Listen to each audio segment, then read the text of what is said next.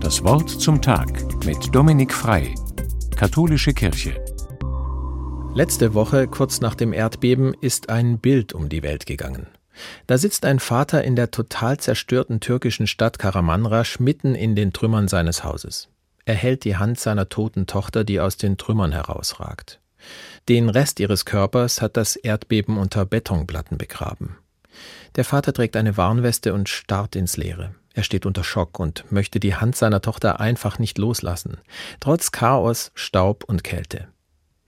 Und wenn ich dann noch bedenke, dass das nur ein winziger Ausschnitt der Katastrophe ist, ein Bild, das für so viel mehr Leid und Trauer steht, dann wird mir ganz anders.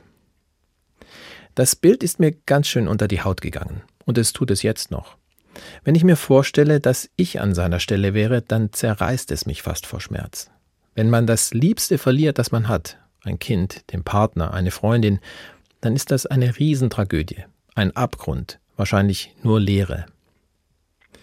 An dem Bild berührt mich besonders, dass der Vater die Hand einfach nicht loslassen will.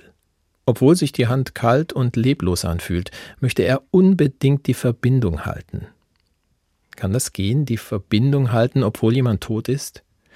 Miteinander reden geht nicht mehr, auch nicht sich umarmen, sich anschauen, miteinander lachen, telefonieren oder einen Gute-Nacht-Kuss geben. Aber die Verbindung muss trotzdem nicht abbrechen. Sich erinnern, an jemanden denken, die gemeinsame Zeit lebendig halten, offen sein für Worte, Blicke oder Gesten, die die vermisste Person jetzt an mich richten könnte.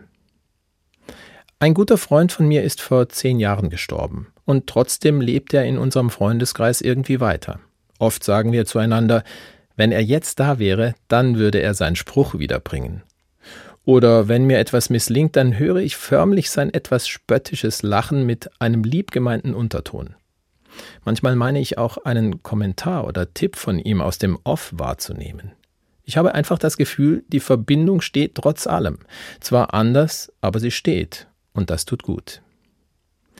Ich wünsche dem türkischen Vater, dass auch die Verbindung zu seiner Tochter bestehen bleibt. Und nicht nur ihm wünsche ich das, sondern den Tausenden von Angehörigen, die traurig und verzweifelt sind.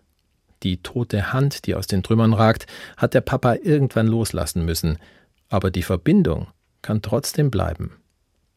Dominik Frei aus Baden-Baden von der Katholischen Kirche.